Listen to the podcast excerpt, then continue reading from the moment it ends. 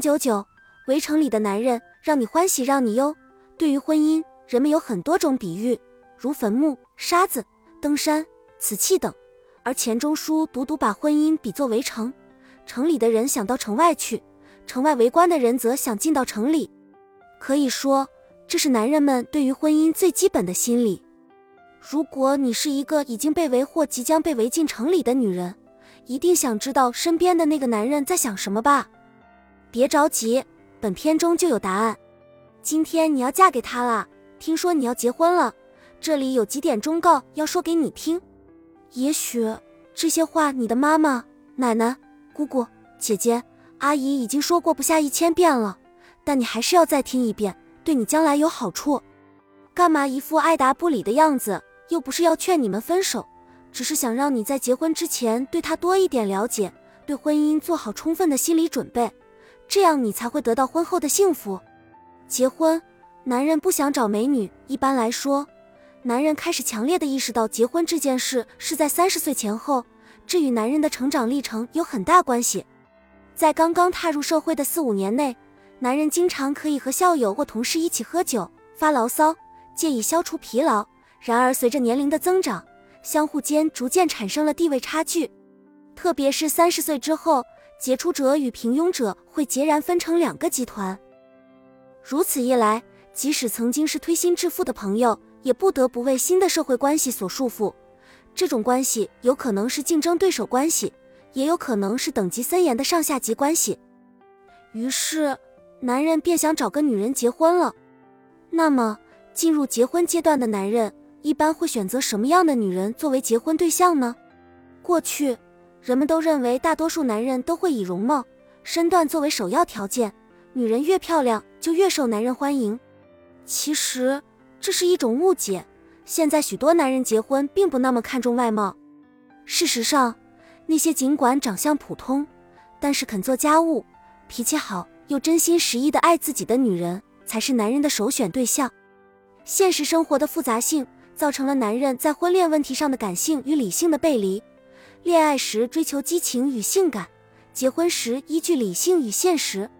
在一般公司职员中，一直流行着贤妻成事、有个好老婆就能出人头地之类的说法。比如，在邀请公司朋友来家里玩或去拜访上司时，男人希望自己妻子能落落大方，给别人留下好印象。总之，在社会上受到了严格锻炼的男人。对于结婚，不像女性那样总抱有不切实际的梦想，而是以冷静的目光观察自己的周围，为自己物色合适的对象。有一点必须注意的是，有些男人往往恋爱时说的是一套，实际生活中做的又是一套。特别是在未婚妻能否与自己双亲和谐相处，能否认真的照顾家庭这些方面，男人的想法往往是很保守的。在现实中。由于双亲反对而解除婚约的例子也不在少数。相形之下，在这方面，男人比较顾及周围人的评价和反应。他们会觉得，即使不顾父母的反对与某个女人结婚了，以后夹在父母与妻子之间，日子也不好过。男人的这种保守与立足现实的心态，与其扮演的社会角色有很大关系。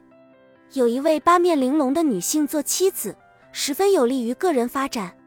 上司的你妻子人挺不错嘛之类的赞誉之词，不仅仅是夸奖其妻子，还暗含着肯定身为丈夫的品味。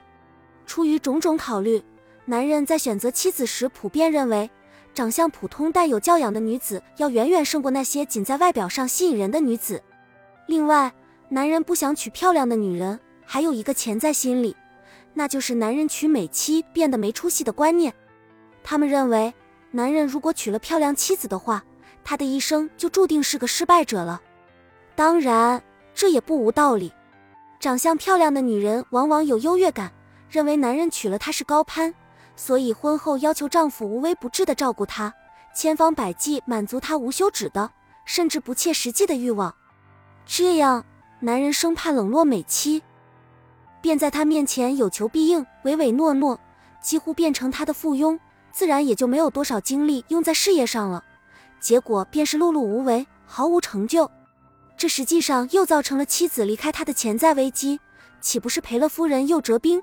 并且男人娶了美妻之后，便将自己置于守妻奴的地位，担心她招蜂引蝶、移情别恋。他一方面会感到很得意，另一方面也时常会有莫名的不安感。他会因为担心他有朝一日离开自己而忧心如焚，所以花在工作上的心思也就大为减少了。